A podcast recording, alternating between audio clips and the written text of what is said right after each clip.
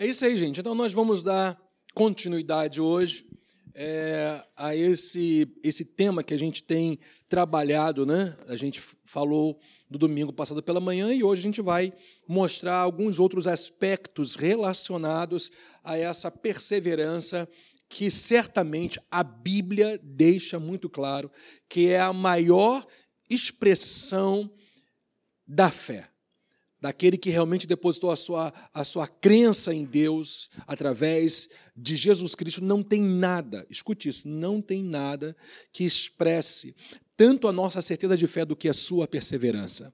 Perseverança é você ter crido ontem, é você continuar crendo hoje, independente de qualquer situação, e vai continuar crendo até o fim. Isso é perseverança. É você não desistir jamais, é você persistir, é você saber que o que a palavra de Deus diz para você, você simplesmente tem que a cada dia caminhar no que está escrito. É você a cada dia viver com uma certeza que você está crendo em Deus, você está crendo, você está crendo na Sua palavra e que isso, na verdade, é vida e saúde para você. Algumas pessoas, elas permitem que as circunstâncias, e, e, hoje a gente vai falar muito sobre isso, venham de alguma maneira dominar os seus corações, venha dominar é, a sua mente, as suas inclinações, mas eu quero te dizer o que tem que dominar o seu coração é o que a palavra de Deus diz, é aquilo que o Espírito Santo de Deus gera no seu interior. Então você vai passar a, a aprender, inclusive na, na, na, na prática, que você não vive por circunstâncias, você não é ou não deve ser dominado por circunstâncias, nem por emoções e nem sentimentos. As pessoas que são dominadas pelas circunstâncias, as pessoas que são governadas pelo que sente, elas sempre retrocedem, elas ficam estagnadas, elas desistem. Mas a palavra de Deus diz que aqueles de fato se descansam no Senhor, essas pessoas não retrocedem jamais, porque elas não são movidas por aquilo que os seus olhos veem, elas não são movidas por aquilo que elas sentem, elas são movidas por aquilo que a palavra de Deus diz. Então, perseverança é tudo isso, é você continuar expressando a sua crença a cada dia, independente de qualquer coisa. E eu quero te dizer que Deus, ele sempre vai te sustentar quando você responde ao que está escrito na palavra dele.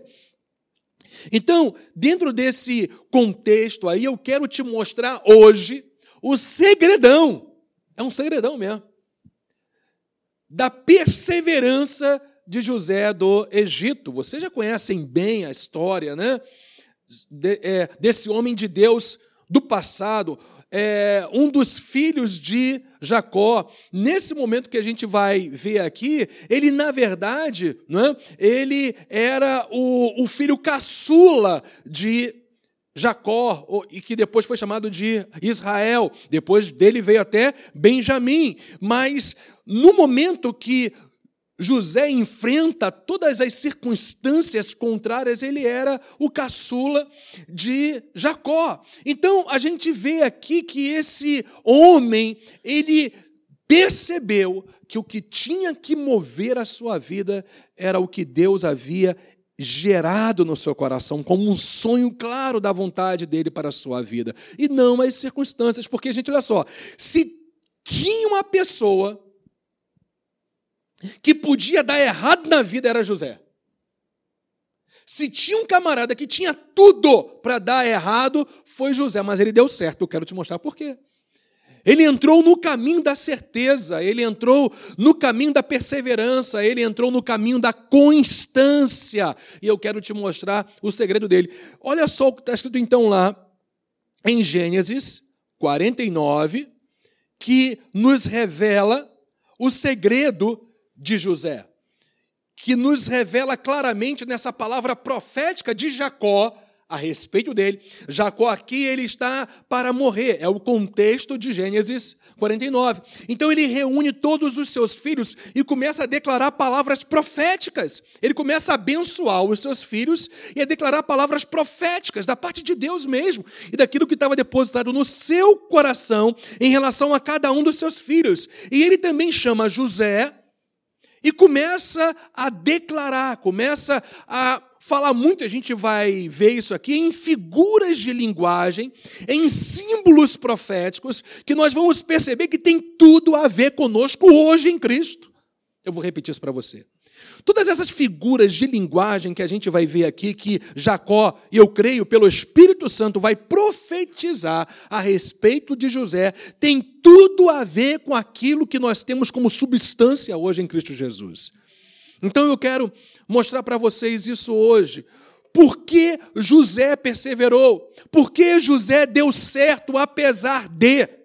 Porque ele não foi movido, não foi governado pelos sentimentos, pelas emoções, mesmo que houvesse, é claro, tristezas, angústias, perdas, mas ainda assim o que governou a vida de José foi o plano de Deus para a vida dele. E é o que tem que acontecer com você hoje também, a cada dia da sua vida. Então, Gênesis 49, versículos, portanto, 22 a 25, fala assim: olha, José é o que, gente? É um ramo, na minha tradução aqui, é um ramo frutífero. Mas que tipo de ramo é esse? É um ramo frutífero junto o que, gente? A fonte. Por isso, a Bíblia continua. É Jacó liberando uma palavra profética sobre José. Seus galhos se estendem sobre o muro. Os flecheiros lhe dão amargura, atiram contra ele e o aborrecem. O seu arco, porém, e a gente vai ver qual é o significado profético disso para nós hoje, permanece firme, e os seus braços são feitos ativos pelas mãos do poderoso de Jacó. Sim, ainda continuando a falar a respeito do poderoso de Jacó, que é, na verdade, o próprio Deus. Sim, pelo pastor e pela pedra de Israel. Pelo Deus de teu pai, o qual te ajudará. O Deus do pai de José, que é Jacó, que era também o Deus de Isaac, que era também o Deus de Abraão, e falou: Ele, esse Deus, vai te ajudar, e pelo Todo-Poderoso, o qual te abençoará. Olha que coisa, gente, olha que coisa linda. Com bênçãos dos altos céus, com bênçãos das profundezas, com bênçãos dos seios e da madre. Amém? Então, gente, Aqui está um texto claramente reflete aquilo que Deus planejou não só para José, mas para você. Eu vou repetir, acho que esse pessoal aqui está tá, tá mais animado do que esses, hein? Estou de olho em vocês, hein?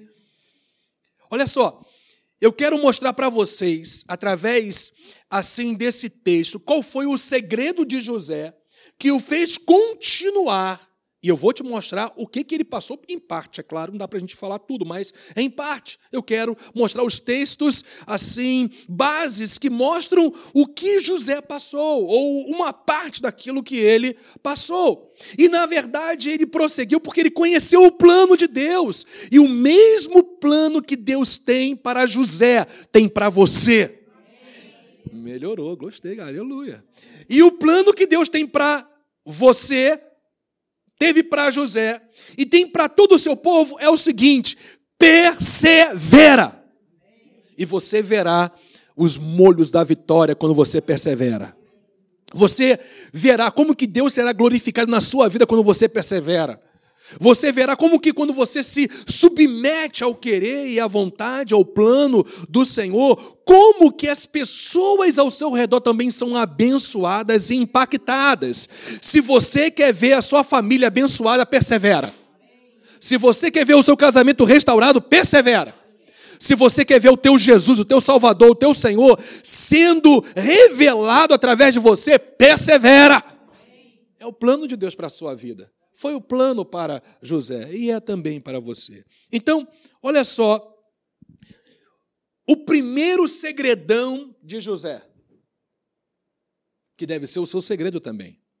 A Bíblia diz: José é um ramo frutífero. Você sabe que Jesus disse que nós somos os ramos. Ele é a videira. Ramo qual é o sentido do ramo? O ramo é aquele que manifesta quem Cristo Jesus é. Porque a natureza da árvore é expressada através do fruto, e o fruto é você quem dá. Eu vou repetir, acho que você não entendeu isso, eu vou repetir de novo. Eu estou muito animado com isso. Olha só, a natureza de uma árvore, ela é expressada através do fruto. O tronco gera a seiva, gera a vida. O galho que está, ou o ramo que está ligado a esse tronco, ele vai expressar a natureza dessa árvore. Porque mangueira dá mamão, amém? Não, mangueira dá manga. Mamoeiro dá mamão. Pitangueira. Acho que ninguém sabe o que é essa fruta, né? Mas eu comi muita pitanga, não é? E assim sucessivamente, o fruto sempre vai mostrar que árvore é essa? Qual é a natureza dessa árvore? Eu quero te dizer que essa árvore, esse tronco, é o próprio Senhor Jesus Cristo. E através, e através dele jorra vida para os ramos, que é uma figura de linguagem para o corpo de Cristo, para a igreja. Então, se eu recebo vida de Deus, a coisa mais natural, sem forçação de barra, gente, a coisa mais natural é você expressar a natureza desse tronco. E a natureza desse tronco é vida, é paz, é abundância, é cura, é restauração, é glória, é poder, é majestade, é libertação. Você fica animado com isso? Quanto mais você está ligado ao tronco, a, a, a essa árvore, mais você vai expressar quem Jesus Cristo é. Aqui está um claro plano de, um claro plano não, mas plano de Deus para a sua vida é você ser frutífero, porque nada justifica você não ser frutífero. Nada, não há justificativa para eu e você não sermos frutíferos, porque eu vou te dizer, porque eu vou te dizer, a natureza dessa árvore, ela sempre vai produzir vida.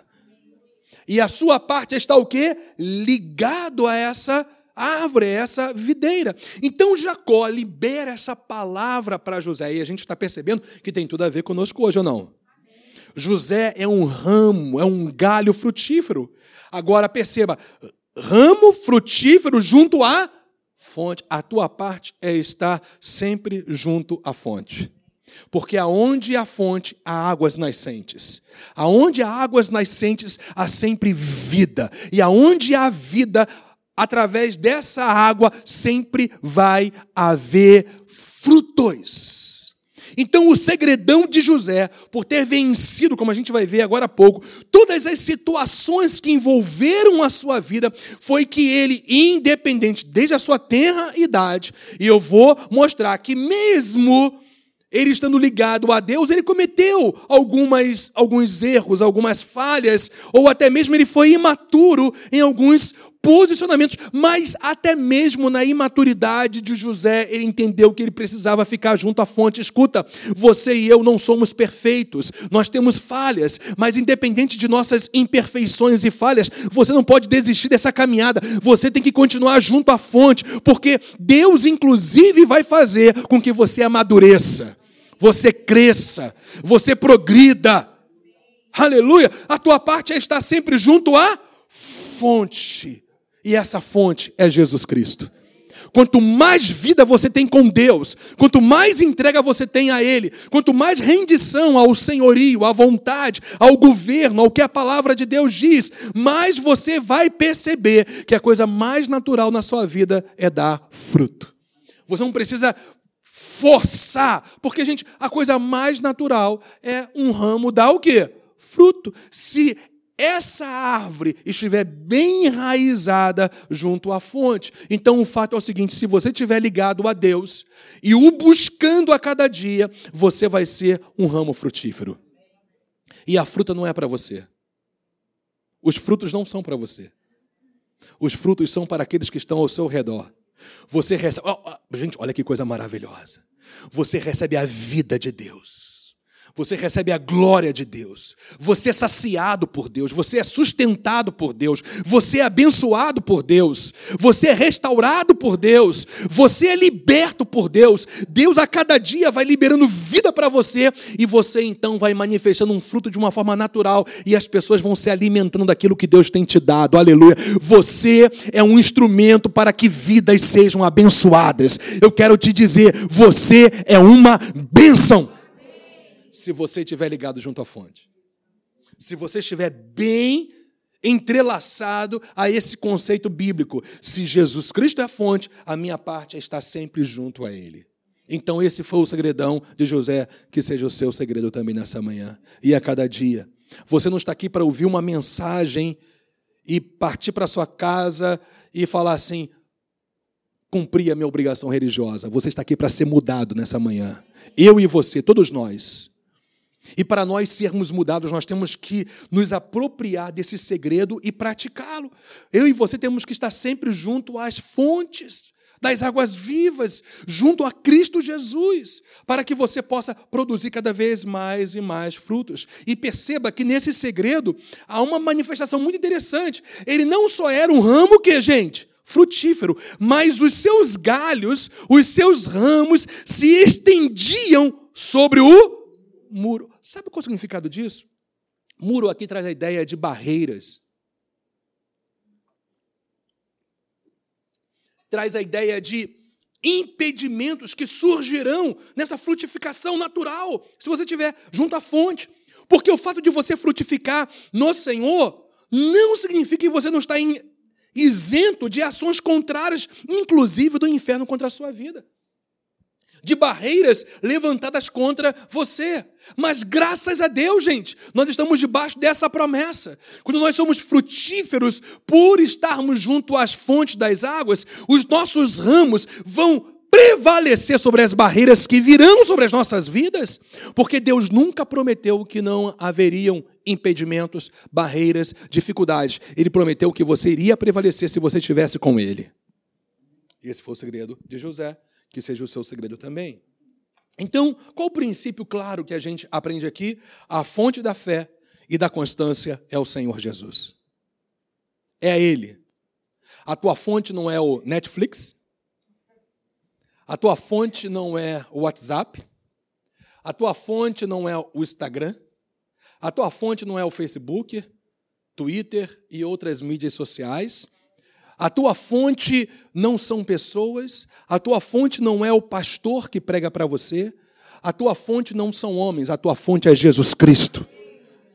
Alguém pode ser um canal de bênção e de edificação da sua fé. Alguém pode te ensinar o que está escrito, mas nós não podemos nos esquecer que a fonte da nossa fé e da nossa constância, portanto, perseverança, é o Senhor. Então, que você fique muito bem próximo dele. Porque Jeremias 17:3 já deixou claro para nós, o Senhor, a última parte do texto fala, o Senhor, a fonte das águas. O Senhor é a fonte, o Senhor é a fonte, o Senhor é a fonte. Depois que a gente falou desse primeiro segredão de José, que você tem que se apropriar e praticá-lo no seu dia a dia, veja o segundo segredo dele, que deve ser o seu também. O versículo 23 vem e diz: Os flecheiros lhe dão o que, gente? Amargura. Atiram contra ele e o aborrecem. Aqui está falando de oposições. Esse versículo 23 claramente fala de pressões que José viveu durante toda a sua vida. E isso através de pessoas que trouxe para ele angústias profundas, aqui chamadas de amarguras. E que, na verdade, essas pessoas, ou usadas por Satanás, ou por causa dos seus próprios corações corrompidos, foram como pessoas que, na verdade, feriam continuamente José e o aborrecia, ou seja, trazia dores na vida dele. Mas por que esse camarada não parou, gente? Porque ele reconheceu que os homens podem fazer feridas, as oposições podem vir, mas Jesus Cristo é a sua cura, ou Deus é era a sua cura, e hoje nós podemos dizer que Jesus é a cura para todas as enfermidades que nós possamos ter em nossas vidas, seja de ordem espiritual, emocional, sentimental, física, Deus é a nossa cura em Cristo Jesus. Não importa quantos flecheiros, não importa quantas pessoas se levantem contra nós, o que importa é quem está conosco em cada um desses momentos. E quem está conosco é o Senhor da glória. Você percebe isso ou não? Veja só, a partir de Gênesis 37, deixa eu só pontuar alguns textos com você e mostrar, em parte, ou algumas situações que José sofreu através desses flecheiros que lhe traziam amargura, dores, angústias e que traziam, de alguma maneira, é, malignidades contra a sua própria vida. Olha só, Gênesis 37, versículos 1 a 5 fala: Habitou Jacó na terra das peregrinações de seu pai na terra de Canaã. Aqui está falando do pai de José, filho de Isaac, no caso Jacó, né? E o, e o versículo 2 fala: Esta é a história de Jacó. Tendo José, quantos anos, gente? 17, um menino ainda, um garoto, na sua imaturidade na sua falta de experiência ainda, na sua falta de vivência. Gente, o fato é o seguinte, eu quero repetir isso para você, independente do nível e do grau da sua fé ou das suas experiências com Deus, o Senhor pode ser sempre o seu sustento e você pode crescer e amadurecer a cada dia. A fala: apacentava José os rebanhos com seus irmãos. Sendo ainda jovem, acompanhava os filhos de Bila e os filhos de Zilpa, mulheres de seu pai. E trazia José mais notícias deles a seu pai. Em outras palavras, José era fofoqueiro. Temos algum fofoqueiro aí hoje? Se você for um fofoqueiro, você é um menininho na fé ainda. Se há espírito de crítica em você, porque na verdade você é um menino. Porque a gente aqui não está para criticar, a gente está aqui para edificar.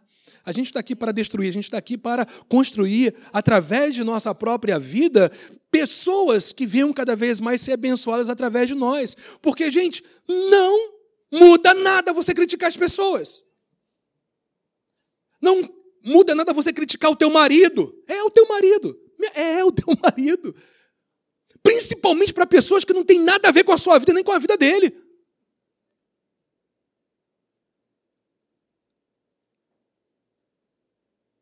O que nós temos que fazer é sermos maduros, diferentemente de, do menino José aqui, de conversar, dialogar abertamente em amor com as pessoas.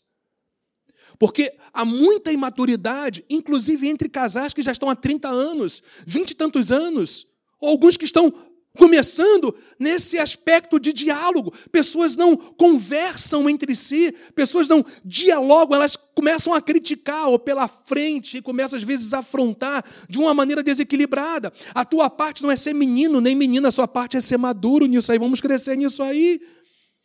Em relação a filhos, quando seus filhos estiverem errando, fazendo besteiras, ao invés de você criticar, você julgar, fala: Filho, eu estou com você, eu te amo, sou teu amigo. Se precisar dar uma. Ah, tudo bem, pode dar. Não tem problema. A Bíblia fala isso. Não afasta a vara do seu filho, não, para ele não, ele não ir para o inferno. É, está escrito. Não há problema nenhum você demonstrar autoridade, mas você tem que fazer sempre em amor. Você não tem que ficar criticando os seus pais para ninguém, nem seus irmãos, seja eles de carne ou em Cristo. A sua parte sempre é falar para eles o que é necessário ser dito com maturidade, com equilíbrio, com amor, com verdade. Em alguns momentos, quando fala de pais e filhos como autoridade de pais, porque tem muito pai banana hoje em dia, né, gente? Hein? Os filhos estão perdendo a referência do macho da casa. Está faltando macho, gente. Não estou nem falando daqueles que desmoecam, não, aqueles que tiram água, água da bacia, não. Você sabe o que é tirar água da Bacia, não sabe? Uh, você sabe disso, né? Acho que você também sabe o que é escorregar na banana, não sabe? Uh, não estou falando disso, eu estou falando de pais com referência de homens que amam, que cuidam, que zelam, que demonstram amor. Eu ouvi um amém aí dos homens? Homem tem que demonstrar amor para sua esposa, para os seus filhos. Mas na hora H, no momento necessário, também demonstrar autoridade de homem na sua casa, de líder do seu lar. E a mulher, juntamente com ele ali, na liderança, constituírem sempre o consenso, como? Através de conversas, diálogos, andando sempre junto, acima de tudo, orando juntos. Então, a gente vê justamente essa situação acontecendo aqui. Como que a crítica pela imaturidade de José gerou tanta dificuldade no seu relacionamento com os seus irmãos. Olha só o que a Bíblia fala, versículo 3. Ora, Israel amava mais a José que a todos os seus. Olha o erro aí. Está vendo? Eu estou aproveitando esse texto para dar algumas orientações para a família nessa manhã. Você pega isso aí? Se José, na imaturidade, ele criticava, ele fofocava a respeito dos seus irmãos, Jacó, ele cometia o erro de ter filho predileto. Eu acho, gente, a coisa mais absurda que pode acontecer são pais tendo filhos prediletos. Que negócio é esse? Pai e mãe não, tem, não deve ter filho predileto. Todos foram gerados por você. Alguns diferentes. Você vê, às vezes, você, você cria é, com o mesmo amor, o mesmo carinho, o mesmo respeito, a mesma educação e tudo mais. E, e são tão diferentes os filhos. Cada um tem o seu jeito de ser. Mas o fato é que você tem que amá-los igualmente, independente de diferença. Alguns às vezes são mais aconchegantes, mais carinhosos, outros são mais nadeiros, mas a sua parte é sempre agregar, pai e mãe, agregar, amar, beijar, demonstrar amor para os seus filhos, de maneira igualitária. Você não pode ter filhos prediletos. Se você, se você tem dois filhos, o amor é igual. Se você tem dez, é da mesma maneira como era o caso de Jacó, que ele já tinha 11 filhos. O garoto trabalhou, né, gente? Mas ele simplesmente criava uma acepção de José em relação aos seus outros filhos. Mas eu tenho uma boa notícia: aprenda com o Pai Celestial. O Pai Celestial não faz acepção de pessoas. Ele ama os seus filhos igualmente. O Pai Celestial não tem filho predileto. A diferença é o nível da sua busca, aí é outra coisa. Quanto mais você busca, mais você acha. não é Deus fazendo distinção nenhuma. É Deus simplesmente galardoando aqueles que o buscam mais. É diferente. Mas o fato é que a Bíblia diz em Efésios que nós temos que ser imitadores de Deus Pai como filhos amados. Então que nós imitemos o nosso Pai, que nós nunca tenhamos os nossos filhos prediletos, que nós sempre venhamos amá-los igualmente. Para aqueles que vão ter filhos, fica aí o hashtag, fica a dica. Então, Jacó cometendo esse erro. Diante desses dois erros, olha só o que vai acontecer.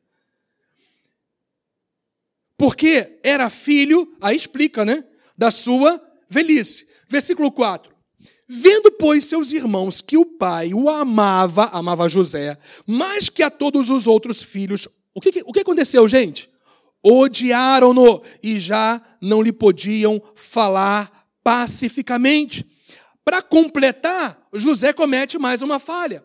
Teve José um sonho e o relatou, certamente não era o momento, a seus irmãos esse sonho. Por isso, o odiaram ainda mais. Deus havia dado um claro sonho profético para José.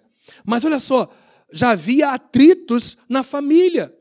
José, é, José criticando, expondo os seus irmãos, e ele sabendo disso. Jacó, erra, é, ele erradamente manifestando muito mais amor ao filho da sua velhice, e isso tudo culminou em os outros irmãos odiarem a José. E dentro dessa imaturidade toda, José, na hora errada, vai e expõe o sonho que Deus deu a ele, a respeito, inclusive, da sua família, que os seus irmãos iriam se inclinar diante dele. E isso realmente aconteceu. Tem coisas, tem coisas que não é para falar. Tem a hora certa para tudo. Inclusive, tem coisas que nem precisa você falar que Deus vai fazer ou deixar de fazer na sua vida. Muitas das vezes é a sua vida que vai expressar o que Deus já bem tem feito. As pessoas vão ver realmente Deus é com ele. Gente, como ficar orgulhoso diante da graça de Deus?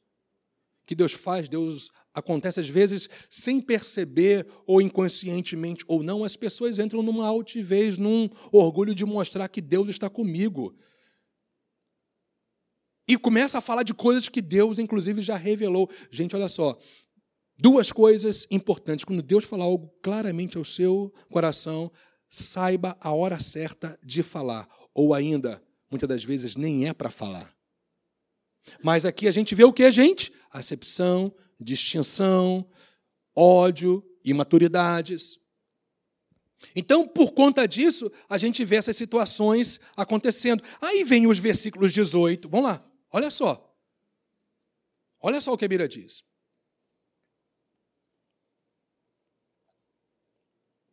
E mostra assim: De longe o viram, e antes que chegasse, conspiraram contra ele para o matar. Os irmãos de José conspirando contra ele para matá-lo.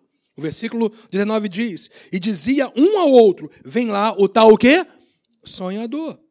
Vinde, pois, agora, matemo-lo e lancemo-lo numa dessas cisternas, e diremos: um animal selvagem o comeu, e vejamos em que lhe darão os sonhos. Uma pergunta: os sonhos se concretizaram? Tentaram matar José, mas ainda assim os sonhos se concretizaram. Porque quando Deus estabelece um sonho para a sua vida e ele mostra claramente que vai fazer, nada e ninguém pode impedir. Mesmo que ainda haja imperfeições, imaturidades que precisam ser trabalhadas. A gente não pode ficar na estagnação, tem que crescer. Mas ainda assim, se Deus falou algo para você, ele vai cumprir. Porque Deus é Deus. E aí vem o versículo 20. Não, 21. Mas Rubem, que era o irmão mais velho, ouvindo isso, livrou-o das mãos deles e disse: Não lhe tiremos a vida. Também lhes disse Rubem: Não derrameis sangue, lançai-o nessa cisterna que está no deserto, e não ponhais mãos sobre ele. Isto disse para o livrar deles, a fim de o restituir ao pai, ou seja, Rubem o mais velho, ele criou um, um, um, meio para livrar José dessa situação e levá-lo de novo para o pai. Mas a gente vai ver que não teve tempo, porque a Bíblia fala o seguinte: Mas logo que chegou José a seus irmãos, Rubem não estava ali, despiram-no da túnica, a túnica talar de mangas compridas que trazia, e tomando-o, o lançaram na cisterna vazia, sem água. José foi lançado na cisterna vazia sem água. Ou seja, os aborrecedores, os flecheiros estavam trabalhando contra ele, contra os sonhos que Deus havia falado a respeito dele. E até conseguiram, num certo nível, grau, alcançar êxito ou êxito naquilo que eles haviam planejado contra José. Mas escuta, se houver algumas ações de opositores que prevaleçam sobre a sua vida, mas a vontade do Senhor sempre será maior. E é o que vai acontecer, a gente sabe disso. José, ele vai viver os sonhos de Deus na vida dele. Versículo 25. Ora, sentando-se para comer pão, olharam e viram que uma caravana de ismaelitas vinha de Gileade. Seus camelos traziam aromatas, bálsamo e mirra que levavam para o Egito. Então disse Judá a seus irmãos: De que nos aproveita matar o nosso irmão e esconder-lhe o sangue? Vinde, vendamo-lo aos ismaelitas. Não ponhamos sobre ele a mão, pois é nosso irmão e nossa carne. Seus irmãos, então, concordaram. Mas olha só: e passando os mercadores midianitas, os irmãos de José o alçaram, ou seja, tiraram ele da cisterna vazia sem água e o tiraram da cisterna e fizeram o que, gente? E o venderam por 20 ciclos de prata aos ismaelitas. Estes levaram José ao Egito. José não foi, não foi morto, mas ele foi vendido pelos seus próprios irmãos como qualquer um escravo. Como qualquer escravo. Que humilhação. Que situação. Os próprios, eu quero que você entre nessa história bíblica. De coração teu irmão ou os teus irmãos te vendendo como escravo. Hoje ainda acontece isso por aí, hein? Pais vendendo seus filhos como escravos para pessoas e outras formas e maneiras de escravidão. E era o que estava, e era o que estava acontecendo aqui. José sendo vendido como um escravo, humilhado, acorrentado, portanto, sem nenhum tipo de expectativa, humanamente dizendo, em relação ao cumprimento de promessas de Deus. E quem falou que você tem que ter expectativas humanas? Você tem que ter expectativas sobrenaturais, independente das circunstâncias, com base na palavra de Deus. Bem, o versículo 29 então fala: Tendo Rubem voltado, ele não estava presente nessa situação, à cisterna, eis que José não estava nela. Então rasgou as suas vestes, que era uma maneira já naquela época né, dos hebreus, os descendentes de Abraão, manifestarem indignação diante de uma situação. E voltando a seus irmãos, disse: Não está lá o menino, e eu para onde irei? Então, porque é bom que fique claro para vocês, o, o filho mais velho ele tinha responsabilidade de todos os seus irmãos na ausência do pai, por isso essa atitude de Rubem. Então, tomaram a túnica de José, mataram um bode e a molharam no sangue. Mentira, né, gente? Alguém já disse uma certa vez: mentira tem perna curta. Um dia tudo vai ser revelado. E quem vive na mentira faz a vontade do pai dela, Satanás. Nós não somos daqueles que mentem em hipótese nenhuma, nós somos da verdade. A Bíblia chega a dizer, mesmo que isso seja por perda, nós somos pessoas da verdade, porque a mentira sempre vai levar a outras mentiras e a outras malignidades e a outras consequências.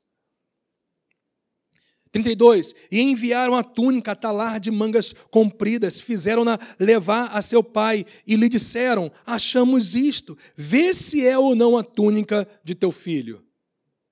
Ele a reconheceu e disse: É a túnica de meu filho. Então Jacó, ele entende o que aconteceu né, na visão dele. Ele conclui isso aqui: um animal selvagem o terá comido. Certamente José foi despedaçado. Então Jacó rasgou as suas vestes e se cingiu de pano de sanca, de, de de saco e lamentou o filho por muitos dias. Levantaram-se todos os seus filhos e todas as suas filhas para o consolarem. Ele, porém, recusou ser consolado e disse: Chorando descerei a meu filho até a sepultura. E de fato o chorou seu pai. Entre mentes, os midianitas venderam José no Egito a Potifar, oficial de Faraó, comandante da guarda. Então a gente vê toda essa situação de mentiras, de coluios, de ódio, de é, é, é, sede de morte, e depois então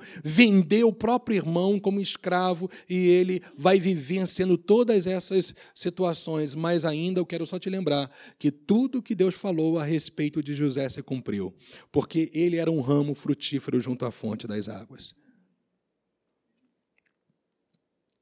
E, inclusive, os seus galhos, eles prevaleciam sobre os muros, sobre as barreiras, independente, independente do que tudo isso que aconteceu, José continuou no plano de Deus, porque ele percebeu, na sua tenra idade, um menino ainda com 17 anos, que ele deveria buscar ao Senhor. E eu quero te dizer que isso não foi para a geração de José. Nós temos meninos aqui, nós temos jovens aqui. Você também, cada um de nós, independente de idade, nós temos que entender que a vitória de vivermos o cumprimento de cada promessa de Deus é viver junto ao Senhor. Olha só, gente. Gênesis 39. Vamos lá. Versículo 2. José agora está na casa de Potifar como um escravo qualquer. E a Bíblia fala, olha só o que a Bíblia fala a respeito de José. Gênesis 39, versículo 2. O Senhor era com José, que veio a ser homem próspero. A Bíblia deixa claro: quem é com Deus, Deus é por essa pessoa também. E a Bíblia fala que, independente de toda essa situação que estava ocorrendo, Deus estava com José.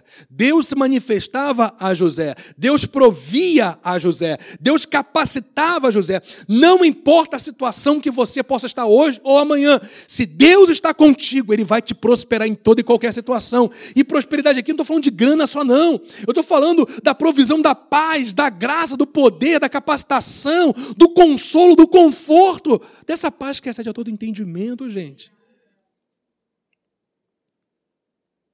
E o versículo 7 diz: Aconteceu depois destas coisas que a mulher de seu senhor pôs os olhos em José e lhe disse: Deita-te comigo. E o versículo 8 fala: Ele, porém, recusou. Então, veja só, vendido como escravo, e agora a mulher de Potifar quer seduzir esse jovem hebreu, que a Bíblia fala que ele era bonitão. E o versículo 11 diz: Sucedeu que certo dia veio ele, José, à casa de Potifar para atender aos negócios, e ninguém dos de, dos de casa se achava presente. Então ela, a mulher de Potifar, a adúltera, ela o pegou pelas vestes e lhe disse: Deita-te comigo. Ele, porém, deixando as vestes nas mãos dela, saiu fugindo para fora. Você sabia que a única vez que a Bíblia fala para a gente fugir de alguma coisa é da prostituição? Eu quero só lembrar aos nobres membros da Academia da Fé, aos queridos que estão aqui, que prostituição aqui é imoralidade sexual. É o sexo fora do casamento. Esse menino, ele tinha temor no coração, porque ele andava com Deus. Hoje a gente está vendo umas situações meio estranhas na igreja, coisas que para o mundo é tão normal e que está se tornando normal para alguns, algumas pessoas que professam a sua fé no Senhor. Fazer sexo antes do casamento, eu quero só dizer para vocês, continua pecado. O sexo é algo maravilhoso para o casamento. Então espera. Eu não estou aguentando. Espera, filho. Aí eu, espera. Espera, você vai ver que você vai ser muito mais abençoado. Mas, mas, pastor, você tem que entender as minhas necessidades fisiológicas. Meu filho, vontade, dá e passa. Se você for uma pessoa de oração, se você for uma pessoa que busca a Deus, o Senhor mesmo, Ele vai te preservar. Os desejos vão estar aí, mas a Bíblia fala que, inclusive, os pecaminosos, o poder do Espírito Santo vem sobre a sua vida. Lá em Romanos 8,13 fala sobre isso. E ele mortifica os desejos pecaminosos da sua carne. É só você perseverar. E esse menino perseverou. E olha que ele estava naquela, naquele nível de hormônio para tudo quanto é lado, né, meu filho? Mas o garoto perseverou. Se José perseverou, você também pode perseverar porque esse é o plano de Deus para a sua vida, que você viva na santidade do Senhor. Quem crê nisso, diga amém. Versículo 20. E o Senhor de José, depois dessa calúnia toda, que a mulher se levanta para seduzir José, e ele então foge dela, então ela gera uma calúnia, falando que ele que na verdade tentou estuprá-la. E olha só o que diz o versículo 20. E o senhor de José, Potifar no caso, o tomou e o lançou no cárcere, no lugar onde os presos do rei estavam encarcerados. Ali ficou ele na prisão. Mas olha só, versículo 21. O senhor, o senhor, o senhor, porém, era com José e lhe foi benigno. Eu não sei se você se cansa de ouvir a palavra de Deus, mas eu fico tão feliz em ouvir continuamente essas mesmas verdades. Olha só, melhorou um pouco.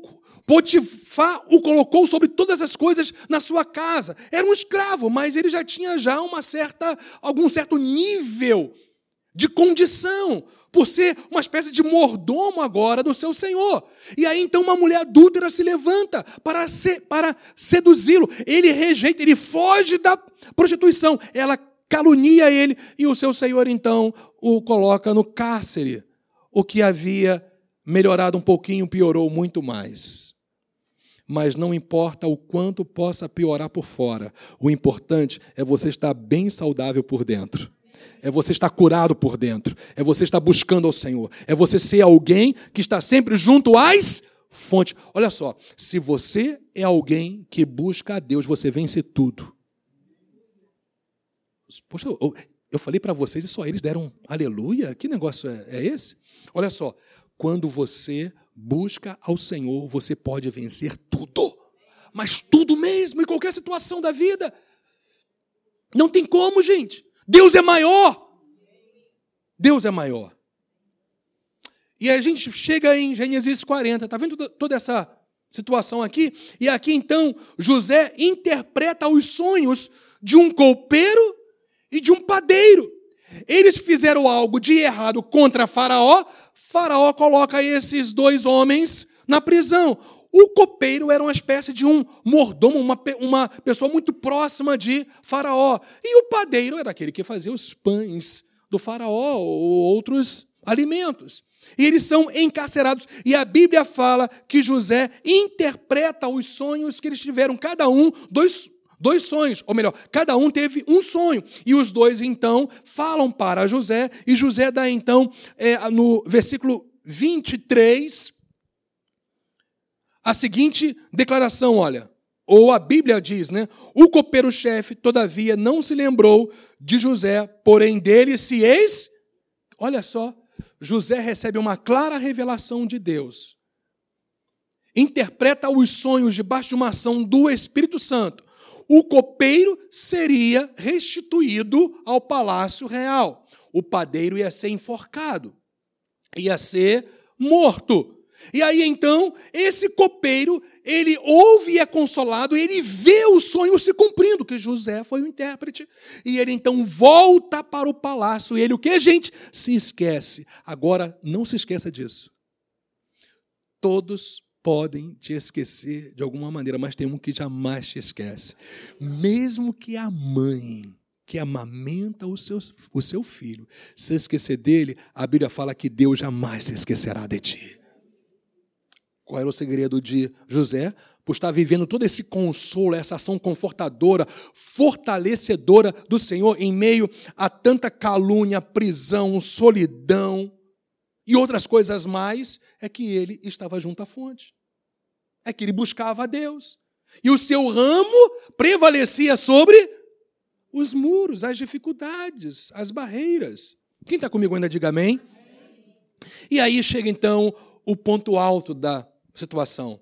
Até que um dia, depois de dois anos, esse copeiro ele vai se lembrar de José, porque Faraó tem um sonho. E aí ele vai dizer: Olha, Faraó, eu conheci um hebreu que interpretou o meu sonho.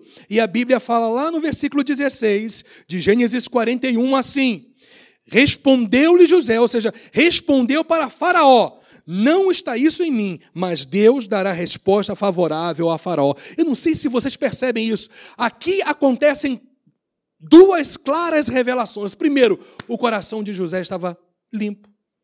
Passou o que passou, mas não havia o que raízes de amargura. Ele não ficou, Deus, porque eu vou te abandonar. Eu não aguento. Será que o Senhor não sabe que eu estou aqui? Eu tenho sido fiel ao Senhor. Eu tenho é, é, é, é, sido fiel aos seus princípios. E o Senhor não olha para mim? Não. José estava com a sua alma tranquila em Deus. Escuta, Olha o que diz a Bíblia: não vos inquieteis por coisa alguma, antes fazei conhecidas todas as vossas petições diante de Deus com orações, com deprecações, ou seja, intercessões urgentes, com súplicas e ações de graças. E a paz de Deus, que excede a todo entendimento, guardará os vossos corações e os vossos sentimentos em Cristo Jesus. Filipenses 4, 6 e 7. Essa era a realidade que José estava vivendo. Apesar de toda essa situação, o coração de José, de José estava guardado pelo Senhor. Se você quer viver isso, tem que estar junto à fonte das águas. Senão você está vivendo mera religião se você está vivendo como qualquer outra, outro ímpio, uma outra pessoa que não conhece a Deus, no natural, você está precisando realmente se voltar para a fonte das águas, porque mesmo diante de todas essas situações, os seus ramos vão prevalecer sobre toda e qualquer barreira. Está claro isso para vocês? E a Bíblia fala então que ele é exaltado por causa disso. Nos versículos 38 e 40, a Bíblia fala que depois que Faraó ouve a interpretação de José, a Bíblia fala então lá, 41, 38. Disse Faraó aos seus oficiais: Acharíamos porventura, olha só, um ímpio, um adorador de deuses, demônios, que era o caso desse Faraó. Olha o reconhecimento dele. Acharíamos porventura homem como este, em quem há o que, gente? O Espírito de Deus? Faraó reconheceu que havia um poder sobrenatural na vida de José e era o Espírito de Deus. Que essa seja a sua história. Que as suas atitudes e comportamentos mostrem para as pessoas, inclusive as pessoas mais incrédulas ao seu redor, que Deus está contigo. Porque você está com Ele. Depois disse Faraó a José, versículo 39: Visto que Deus te fez saber tudo isto, ninguém há tão ajuizado e sábio como tu. Administrarás a minha casa e a tua palavra obedecerá todo o meu povo. Somente no trono eu serei maior do que tu. Então aqui a gente vê a exaltação de José por causa da perseverança dele, porque a Bíblia deixa claro para nós, Jesus havia já dito isso, que os humilhados serão exaltados. Não importa o que façam contra você, o que importa é o que Deus já determinou para a sua vida. Fica nisso. E a única maneira de você compreender cada vez mais e mais o que Deus determinou para a sua vida é você encharcar o seu coração com a palavra de Deus. Você não pode fazer desse livro simplesmente um livro onde uma vez por semana você ouve alguma coisa a respeito dele. Esse livro tem que encharcar sua mente e o seu coração a cada dia. E você vai conhecer a cada dia o plano, o propósito. Se você quer conhecer os planos, a profecia de Deus, os sonhos de Deus para a sua vida, você tem que encharcar o seu coração com as verdades do Senhor porque aí então você vai ver que Deus vai te exaltar. E o nome dele vai ser glorificado. Quem está aqui ainda, diga amém. Quem está dormindo, diga amém. Opa, todo mundo acordado ainda, graças a Deus. E aí vem, Gênesis 42, o encontro de José com os seus irmãos. A fome em Canaã. Jacó fala para os seus filhos irem para o Egito. Fica só Benjamim, que já tinha nascido, agora é o filho mais novo, fica com Jacó e os, seus, e os seus outros dez irmãos vão então no Egito, porque ficou-se sabendo que, apesar da fome de, em toda a terra, o Egito tinha provisão para todas as nações, por causa de uma orientação que José deu ao faraó, que ele então ele é, é, é, qual o termo? Me fugiu, colocou lá os. É, é, a, oi? Isso. Colocou as reservas de alimentos antes da fome, que haveria sobre toda a terra durante sete anos. E aí então os seus irmãos vão, sabendo disso, para comprar alimento, e aí então tem o encontro, e aí exatamente se cumpre aquele sonho que os irmãos se inclinam diante de José. Gente, jamais se esqueça que todos aqueles que porventura intentarem o mal contra a sua vida, eles mesmos verão os cumprimentos dos sonhos de Deus sobre a sua vida. E quando eles verem você, não vai pisá-los, não vai dizer, está vendo? Não, você vai amá-los, você vai abraçá-los. Vocês vão dizer, olha, foi Deus quem fez isso. Que Deus te abençoe, que Deus te guarde eu te perdoo, não tem dificuldades nenhuma para você. Olha só o que a Bíblia. Olha como José ele vive isso. Mas no versículo 21 mostra como que os irmãos estavam cheios de culpa. Gente, alguma coisa que a gente faça lá no passado, se não for resolvido, se não houver perdão, se não houver restituição, a culpa vai simplesmente arruinar com a sua vida, vai te estagnar. Porque o versículo 21 de Gênesis 42 diz assim: olha, então disseram uns aos outros, eles já tinham se encontrado com José. Na verdade, somos culpados no tocante a nosso irmão, pois lhe vimos a angústia da alma quando nos rogava, olha só, gente, e não lhe acudimos. Por isso nos vem esta ansiedade. Ele está diante de José. José fala algumas coisas, ele primeiramente ele não diz quem ele era e eles começam a ficar ansiosos, inquietos, perturbados, eles logo trazem à memória o mal que eles fizeram lá atrás. O fato é o seguinte: se há culpa no seu coração, isso vai ser um peso para o resto da sua vida até o fim. A sua parte, então, é pedir perdão. E é quando tiver pessoas envolvidas, pedir perdão para essas pessoas também. Porque isso libera o seu coração e que não era o caso deles.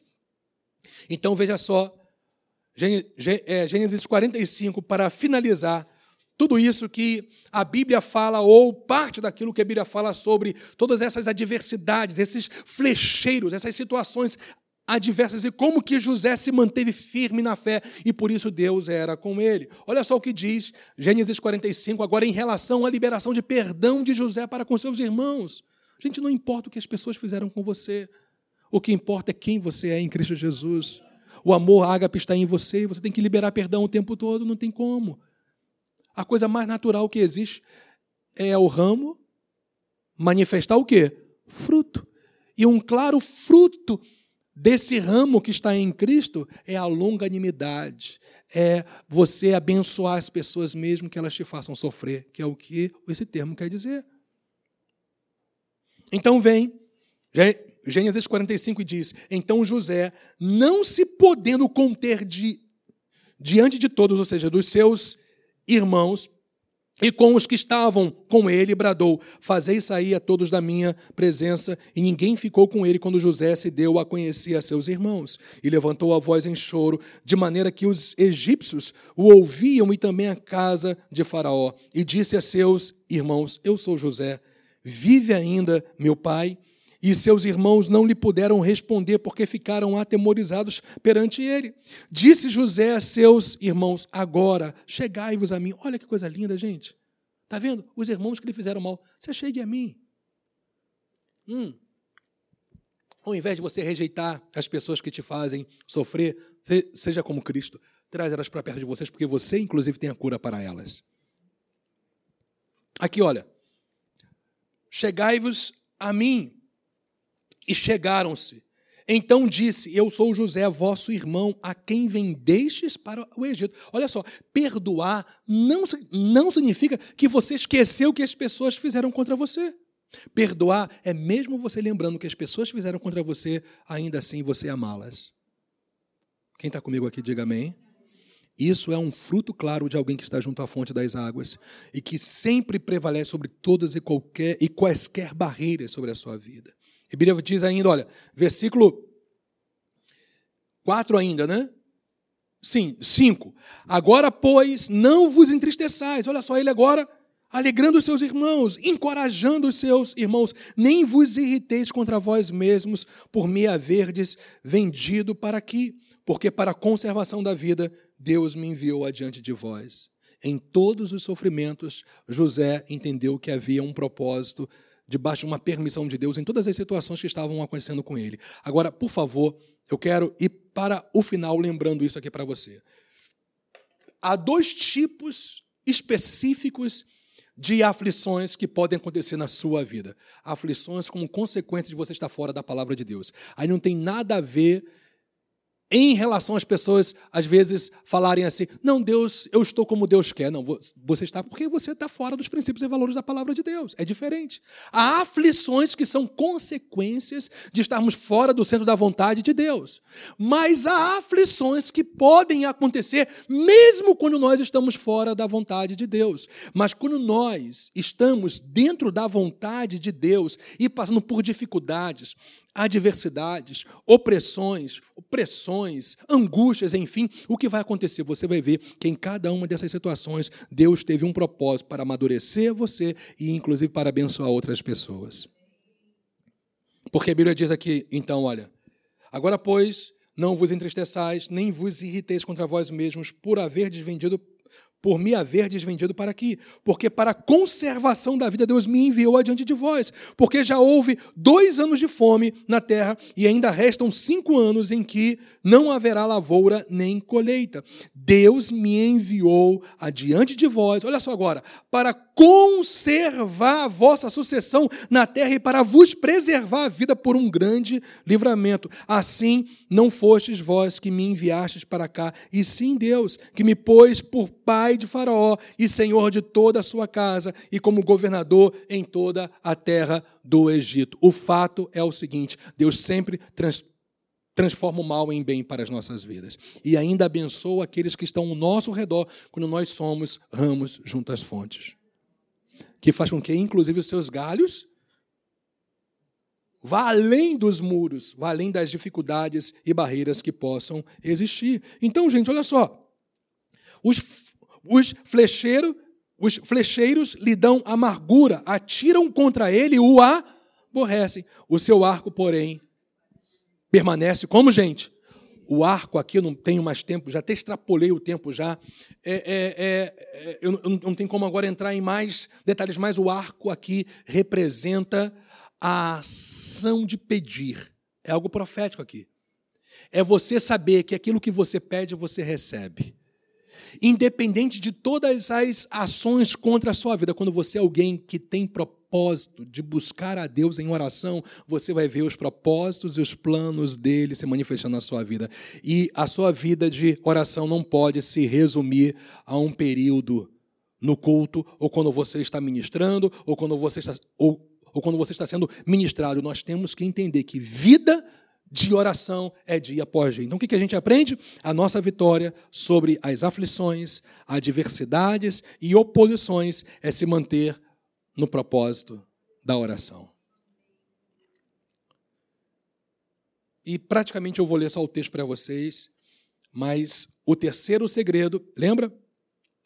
Aquele primeiro que a gente já repetiu várias vezes, o segundo é porque o arco dele Permaneceu que? Firme, o propósito da oração. Três, e os seus braços são feitos ativos pelas mãos do poderoso de Jacó. Sim, diz o versículo 24 ainda, pelo pastor e pela pedra de Israel.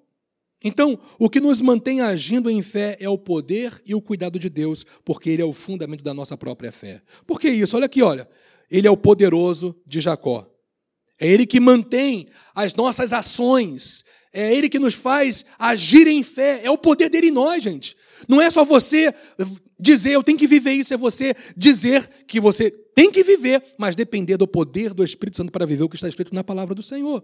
É isso que te torna ativo na fé. E aí, olha só, sim, pelo pastor, pastor fala de cuidado, de zelo, e pela pedra, o fundamento, aquele que te sustenta de Israel. Então é isso. O que nos mantém agindo em fé é o poder e o cuidado do pastor Jesus Cristo. Amém? O cuidado de Deus, porque Ele é o fundamento da nossa própria fé. Quem está acompanhando isso? Quarto, Gênesis 49, versículo 25: Pelo Deus de teu pai Deus de teu pai fala de aliança, gente. Se Deus tinha aliança, Jacó falando para José, se Deus tinha aliança com Abraão, com Isaac, e comigo ele terá aliança com você. Eu quero te lembrar que Deus fez uma aliança pelo sangue de Jesus Cristo com você, uma aliança superior. Em, em relação às promessas que haviam na velha aliança, Deus tem uma aliança contigo inquebrável. E pelo Deus de de teu pai é com base nessa aliança, o qual te ajudará, e pelo Todo-Poderoso, o qual te abençoará. Ó, com bênçãos dos altos céus. Fala, na verdade, de provisão aqui do, da, da chuva, do sol, mas a gente pode remeter para uma realidade da nova aliança. A Bíblia fala que Deus tem nos abençoado com toda sorte de bênçãos espirituais nos lugares celestiais em Cristo. É de lá que vem todas as nossas bênçãos. E ainda, com bênçãos das profundezas, aqui fala das fontes, né? das águas que emanam das fontes, do chão da terra, para trazer fertilidade. Mas nós sabemos que aqui fala muito mais em relação a nós dos planos que vêm do coração de Deus para as nossas vidas. Ainda com bênçãos dos seios, que fala de sustento e de saúde. A criança que mama. Deus tem sustento e saúde para você, porque você é filho amado dele. E também da madre, do nascimento. Graças a Deus, que o Senhor não só nos faz nascer de novo, mas o Senhor sustenta as nossas vidas como novas criaturas. Você percebe? Pelo Deus de teu Pai, o qual te ajudará, aliança, e pelo Todo-Poderoso, o qual te abençoará. Que tipo de bênção é essa que esse Todo-Poderoso tem? Com bênçãos dos altos céus, com bênçãos das profundezas, com bênçãos dos seios e com bênçãos da madre. Ou seja, Deus tem uma bênção plena para você até o final da sua vida, independente de situações ou circunstâncias. Então, a ajuda constante de Deus a nosso favor é estabelecida por sua aliança conosco. É o poder ilimitado de Deus que garante a sua bênção sobre os que creem. É o Todo-Poderoso, gente. O poder de Deus é ilimitado, é infinito, é sobre todos os outros poderes. Não importa o, os poderes dos inimigos, importa que o poder do nosso amigo está conosco. Deus Todo-Poderoso. Deus é nosso amigo, gente. Deus está conosco. Essa palavra profética é para você hoje também. Então, a sua parte é perseverar. Porque você tem tudo para perseverar. E a perseverança, depois que a gente viu tudo isso aí, fica muito claro. É a maior expressão da nossa fé. Então, expresse dependência, expresse crença, certeza, expresse a sua dependência de Deus, expresse a não desistência, a constância, a sua persistência, porque justamente Deus te ajudará, Deus te abençoará, Deus estará com você a cada manhã. A Bíblia chega a dizer que todas as manhãs são renovadas as misericórdias, a graça de Deus sobre as nossas vidas. A tua parte é permanecer fiel a Ele até o fim. A tua parte é buscá-lo até o fim. A tua parte é perseverar até o fim, porque os mesmos planos que ele tinha para José também tem para você. Que essa seja a sua história. É claro que isso aqui é uma série. Eu vou começar essa série hoje à noite lá na sede. E eu vou ter o ano todo para falar sobre essa série. E eu falei em dois domingos para vocês o que eu vou falar em quatro domingos lá, tá vendo? Mas eu espero que eu tenha passado o recado para vocês. Que vocês possam absorver, se for possível, até ouvir outras vezes essa mensagem pelo nosso podcast e assim você ser cada vez mais e mais encorajado para perseverar nesse ano de 2019 até o último dia e continuar até o último dia da sua vida. Amém? Vamos ficar de pé, gente. Deus abençoe.